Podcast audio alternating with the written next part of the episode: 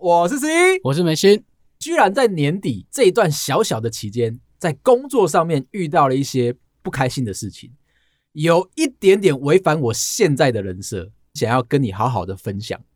前一阵子我不是，好像我平常我没在关心你，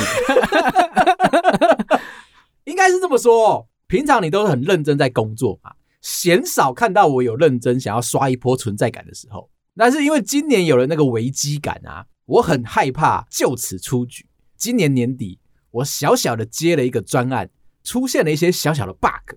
我很认真的处理完了这个专案，巨细靡遗的做了一大堆的研究，做了一大堆的报告，最后在年底的时候发了一封信，告诉全世界的人，你要离职了。我做不下去了，是不是？如果我做不下去，我不是应该直接摆烂吗？但是我想说，一定要在全世界刷一波，让大家知道厉害。信里面有英国人，有美国人，还有印度仔。信一丢出，欸欸这种族歧视，宰什么宰啊？算是比较亲切的聊天方法。你不会讲英国人说是英国仔，对，你也不会说是美国仔，但是印度人。感觉上好像我们其实会用台语讲印度仔吗？印度啊！哦，你看超嘲讽的，你就是种族。其实我很想效法印度人他们上班的生活模式。世界当中有一个传言，招进来一个印度人，下个月就会增生成十个印度人进来，而且都是这个原生进来的这个印度人啊推荐。这个原生的叫扩散啊。癌细胞的扩散 分裂，对不对？这个原生的印度人呢，除了可以拿到很多很多的推荐奖金以外，收进来的这个十个人呢，还会再无限的分裂出来，到最后你整个部门就都是印度人。讲回来，把那个信发出去之后，我其实在信里面写的很简短，我就说今天在专案里面找到了这个问题，那目前我的分析出来的结果就在这里，详细资讯。请去看我的 PowerPoint，做了非常多的一些实验啊，数据啊。欸，很难得这么认真呢，一整年，总算是个人了，是不是？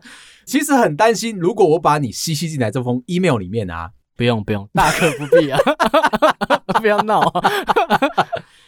接着，这一些正在放假的外国朋友们啊，瞬间醒过来了。美国人就问：为什么会发生这个问题？英国人就问。你有没有再多做一点研究？印度人就说：“为什么发生这些事情？现在才告诉大家。你有没有想过，你现在做的这个东西会让整个专案提升了多少的风险？为什么印度人要这么生气啊？他说不定是笑笑的讲啊。工作的时候，你会感觉到各国的人都喜欢刷存在感。其中以印度的朋友呢，成党结派，吵不赢你，他就会再去绕别的人一起进来跟你吵架。”最终，他是那只说话不做事的这位好朋友，大概又花了三天的时间哦，努力的回答了所有的人的问题，再告诉大家说，其实我第一封 mail 已经把所有的结果放在我的附加档案里面，不知道大家有没有空去看一下。这三个国家的人异口同声的对我说了一句话：“你怎么不早说？害我在那边白忙一场，开会开了那么久，就只是因为你没有赶快把结果放出来。你到底在干什么吃的？”所以我现在心里面有点受伤。对，你这样会受伤哦。其实我一整年都在这样，哈 哈大家都死不看，有没有？我就觉得很奇怪啊！明明这么认真的做事情的，还是要被人家骂了一句说：“你怎么不早说？”我现在的心情没办法被自己给平复下来，我就去找了一些书来看。其中有一个寓言故事是这么说的：有一只狐狸啊，它是一只贪吃的狐狸，不小心在路上走的时候。经过了一个葡萄园，这个时节葡萄园结实累累，每一颗都又大又圆又饱满。你该不要说狐狸想吃葡萄吧？对啊，你听过吗？我没有听过啦。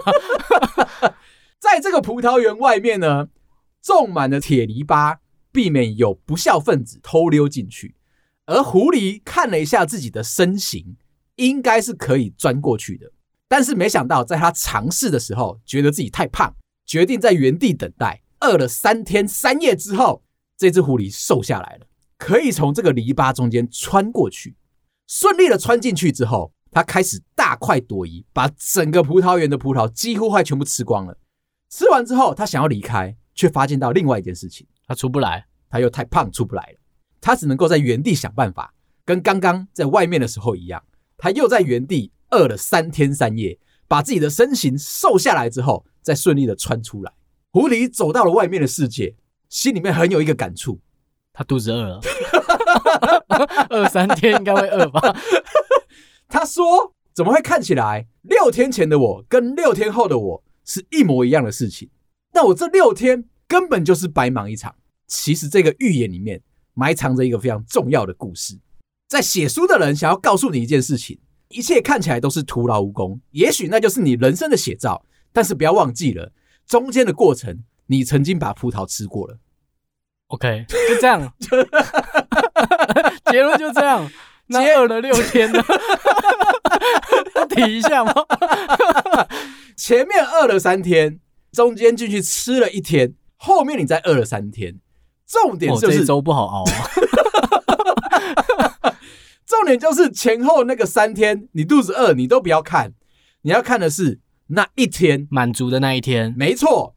人生的过程也许永远都是徒劳无功，都是白忙一场。不管你做的再用力，都会有人想要干掉你，而且是不分人种的。但是你要面对你自己，你是不是很好的把一件事情处理完了？只是完全没有人赞美你，没有关系，因为你对得起你自己。这就是这个预言给我的最大的提示。他想跟你分享，我没想到啊，我这一年就只这么认真的一个月，到最后还是徒劳无功。上班的时候最害怕的一个就是别人看不到我发光发热的努力。实际上有一些小语录是这么说的：努力不一定成功，不努力比较轻松。当然了，这是什么烂语录啦？必须非常努力才能够证明自己真的无能为力。看完这两句话之后，心里面就默默的坦然了。毕竟你也认同了吗？以后我有任何在上班的时候不开心的事情，我就先跟你讲，等一下我要去看电影。我发觉到，其实不上班对我来说才是真正的疏解压力的方式。谁都是啊。我们在年底的时候被听众朋友问了一个小小的问题：他的公司想要在年底请各位同仁提出对公司有用的建议，而且是一定要写，不能够写出那种没有意义的东西。这位听众朋友现在觉得有点烦恼。想要请我们提供一些小小的招式，可以应付公司的要求。换掉执行长，够具体吗？我刚忘了讲，这是剧名的提议。哦，那 OK，换掉我吧。所以你不能够提到人，不能够提到钱，反而是要想一些福利，让公司更有向心力。但是你也不能够提到假期，因为假期其实就牵扯到刚刚。上述提到那两个不能够提的东西哦，原则嘛，嗯，OK，基本上它是一个死回圈呐、啊。我还是希望你在这里面啊，想出一些有用的方式。我有先帮他提第一个，每个人都配一个免费的停车位，这很重要，非常的重要。可这也牵涉到钱啊，对不起。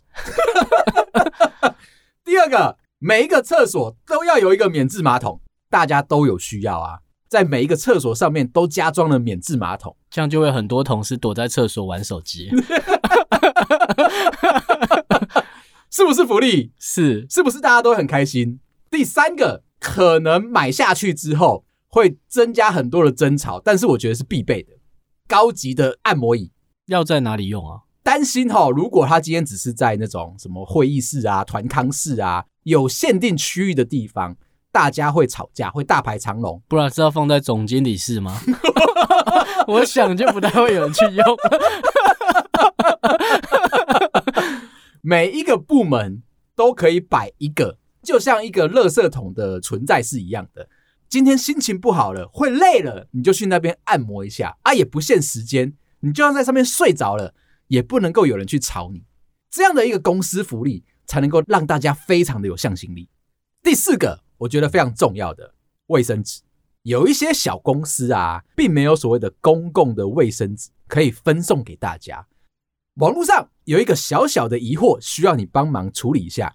有一个新进的同仁进来之后，刚好坐在旧同仁的这个位置旁边，想说可以比较方便的亲身指导。可是这位新来的同事有一点点小小的装熟，在桌子上放的我自己的卫生纸，每天这个新同事一来。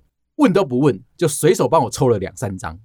然后我现在心里面啊，看到了我的卫生纸被抽走，我想说，但是我不敢说。期望我的新同事阅读空气的能力是好的，当他伸手抽的时候，可以看得到我眼睛里面熊熊的怒火跑出来。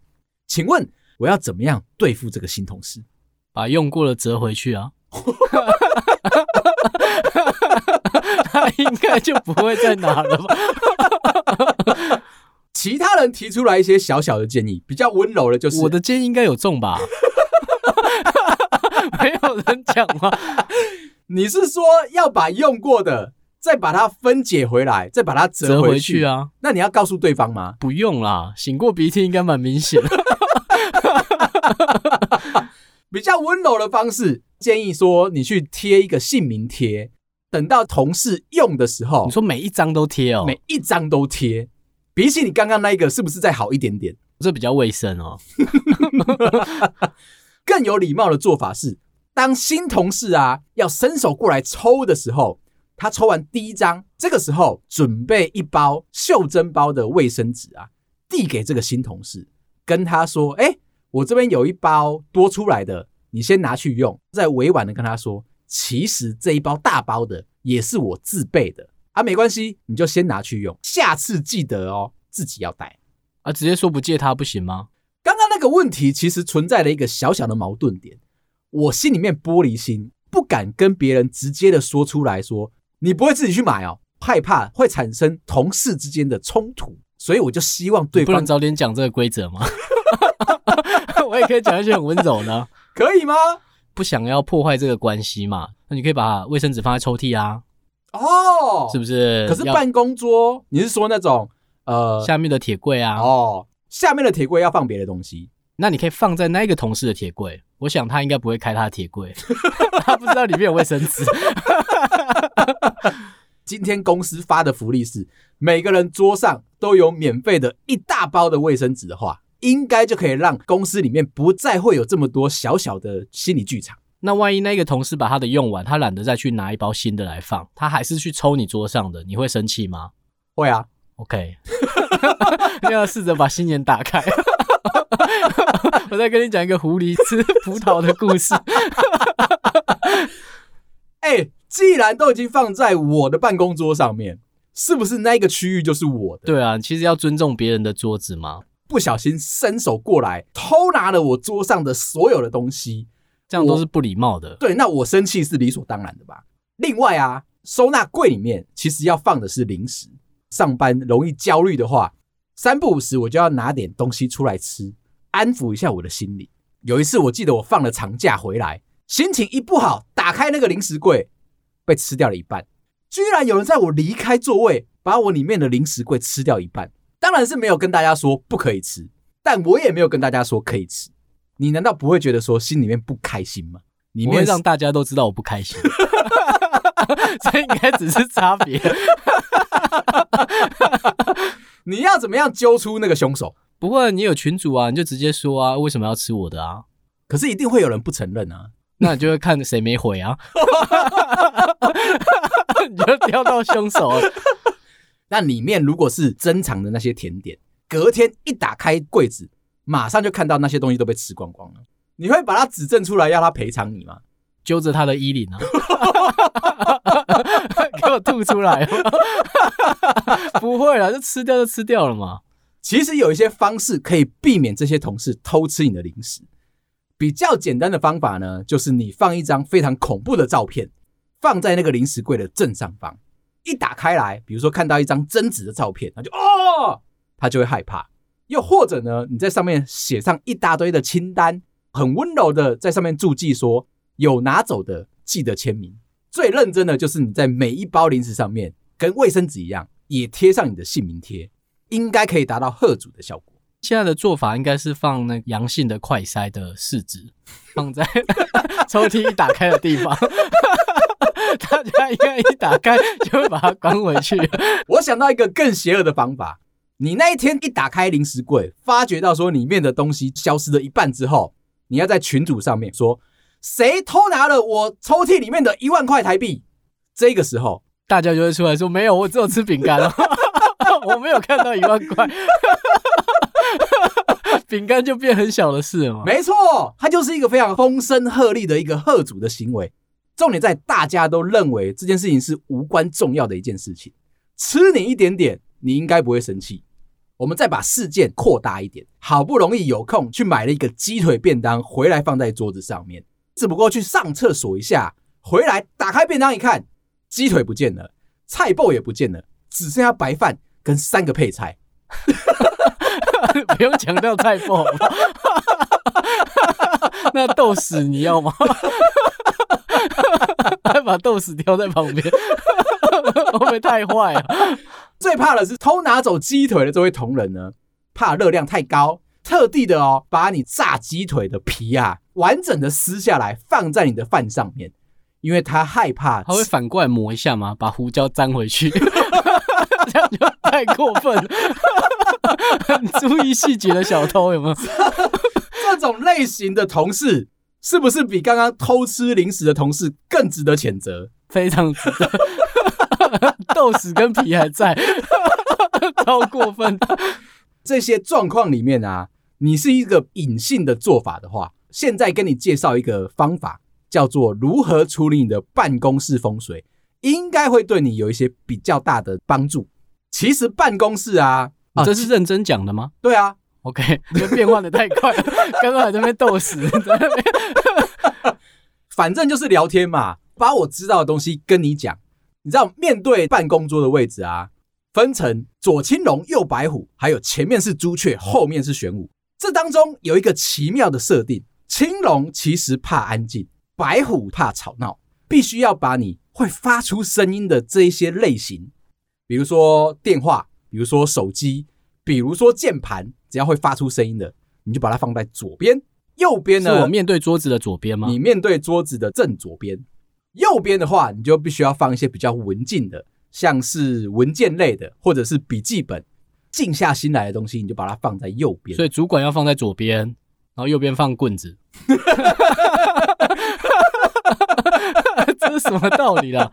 如果你有台灯的话，也建议你放在左边，你的整个办公区域才会明亮起来。有一个小小的要求，就是龙要明，虎要暗，左边要高，右边要低。那你要怎么样去设计左边高，右边低呢？右边的话，你就是我们刚刚讲的，放那些纸类、文件类的，或者是比较平整的东西。刚刚提到，你的荧幕可以放在你的左边，你的台灯可以放在你的左边，就让你整个区域看起来是左边高，右边低的话，保证你的风水会非常的好。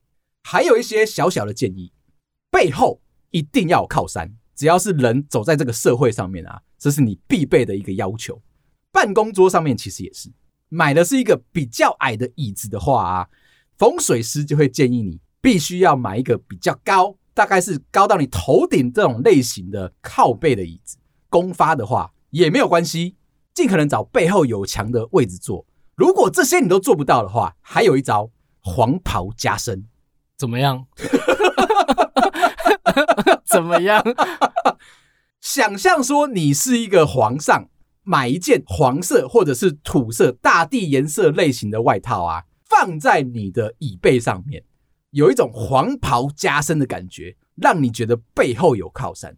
最少最少背后要有墙。心理学上面有这样的讲法：背后如果有墙壁，一般比较不会有人从你的背后经过，让你的心情会比较平稳一点。假设你今天是开放的办公室，背后一直有人在那边走来走去，甚至有些同事啊经过就偷看你的荧幕到底在看什么，这样会造成你的心神不宁，工作效率就会降下来。下一个要讲的很重要，桌上要摆绿色的盆栽，不要摆上那仙人掌。之前有一些风水师在讲，害怕有小人的话，你要在桌上摆仙人掌，这样才可以刺伤对方。这几年的这个新的要求是说，摆了仙人掌之后，可能连你的贵人都会被刺伤，所以现在建议你要摆富贵竹，有那种往上生长啊，节节高升，会让你升官发财。多肉植物也可以，尽量要挑没有刺的多肉植物。英国研究告诉你说，你只要在桌上摆上了绿色的盆栽，就可以提升百分之十五的生产力，然后会往上涨的。比如说那种放了你会心情平静的柳树吗？你可不可以放小一点的？做了二十年，糟糕有没有？最有科学根据的讲法是说，桌上放了一个绿色的盆栽，其实有净化空气的效果。有时候你上班会觉得昏昏沉沉的，反而放了那个之后，会让你的整个耳聪目明起来。兔年其实它有定义今年的好位置跟坏位置。今年的西南边啊是桃花位，提升你的人缘，可以升官发财。那你就在西南方摆上一盆花或者水生植物，这样就可以增强你的人缘。你会做到哪一个？我就问。听起来它是一个大工程，左青龙右白虎，这个基本的设定是一定要的。还有在提到哦，办公室的位置啊，左边是出口或者是走道的话，对你的这个人的运势是好的。刚讲说左边是青龙嘛，其实是一个需要活动流动的一个区域。你的出入口是坐在右边的话，就必须放一些比较能够遮蔽住白虎被煞到的一些东西，来趋吉避凶。三角锥吗？还是拉封锁线吗？那你就是走道怎么封啊？这些事情其实对一个上班族，而且是被划分区域上班的上班族啊，会比较难实现。我其实最近有点想要去种多肉植物，朋友们告诉我啊，不要看它一盆小小的，种起来啊，居然会有所谓的疗愈的感觉。它会长得很快吗？应该是，而且它那种……那请你不要种太过来。开始在那边小气哦！我跟你讲，今天跟你聊完之后，下了班我就想要去买一件土黄色的外套，放在我的背上面，让我自己觉得有靠山。我们在被同事偷拿啊？会吗？就出现在我的椅背上。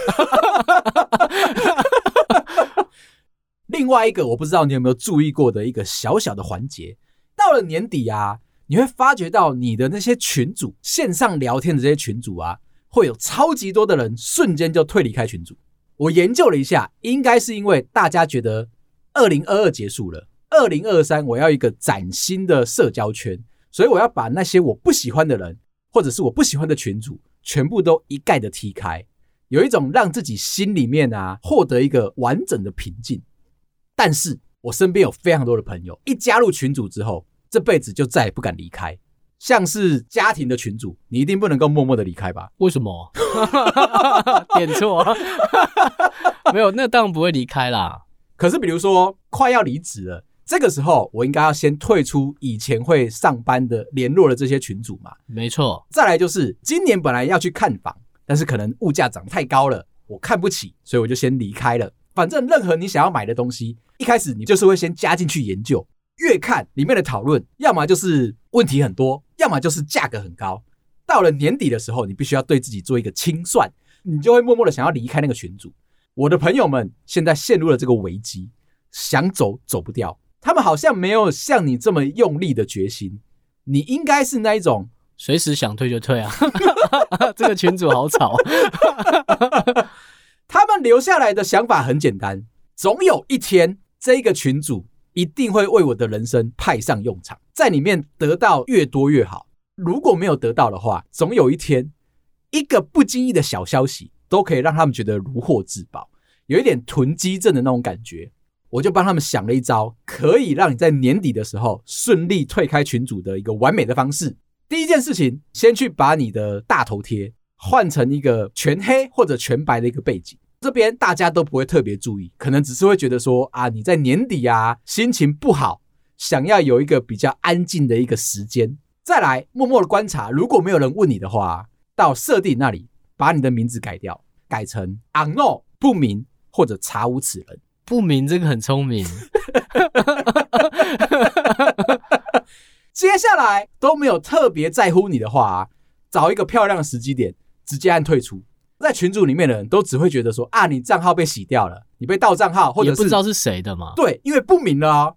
这里面有一个小小的 bug，离开之后切记大概要过一段时间，不要喊再见，头不要回，是吗？如果有人回来抓你的话，你也不要回他，但你一定要过一段时间之后再恢复你的账号大头贴跟名称。那你现在很聪明，即便你刚刚把名称改成不明，对不对？等到你改回来的时候。系统会联动回去，大家还是会看到你一个人默默的离开。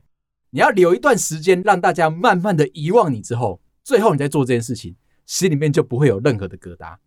最后，我要跟你聊一个，在年底还有一件讨人厌的事情会发生，有一些同事会装熟的想要来套你的话，问你说你今年的分红或你今年的调薪到底过得怎么样？对，农历年前真的会这样。其实大家上班都会有那种比较心态，今年觉得做的比你好，那你，你真的会这样觉得？你是人吗？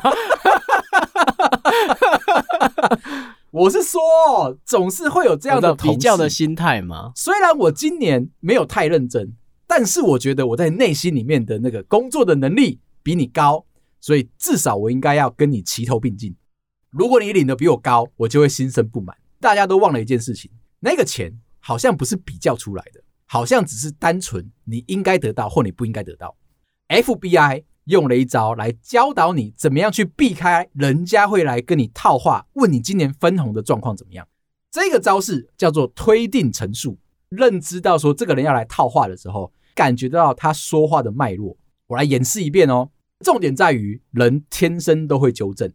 今天有一个同事想要打探另外一个同事的薪水，于是，在吸烟区的时候就慢慢的飘过去。假设这个人是 W 哥好了。走过来跟我聊天的时候，故意的说：“哎、欸，十一啊，我有听到一个八卦，你这一次好像考绩没有特别的好，奖金似乎很差。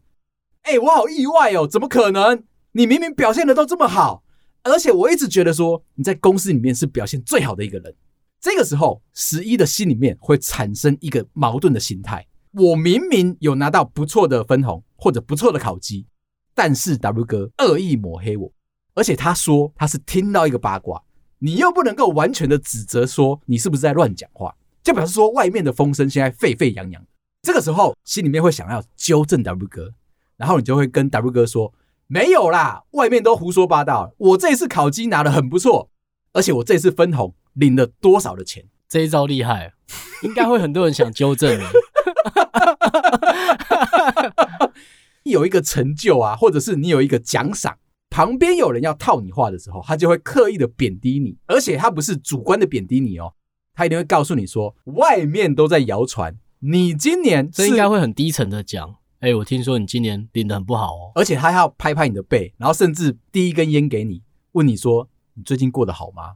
是不是用一种关心的心态，对不对？特意特意的要关心你，但是你明明知道这个人讲话就是胡说八道，可是他就忽然间认真起来了。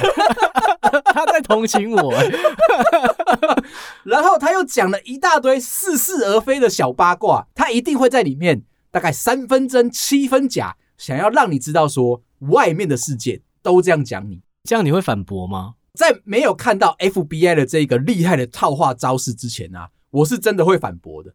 做的这么好都没有人看到我，就比如说我们开头讲的那一个故事，我觉得我们的听众会变很坏欸。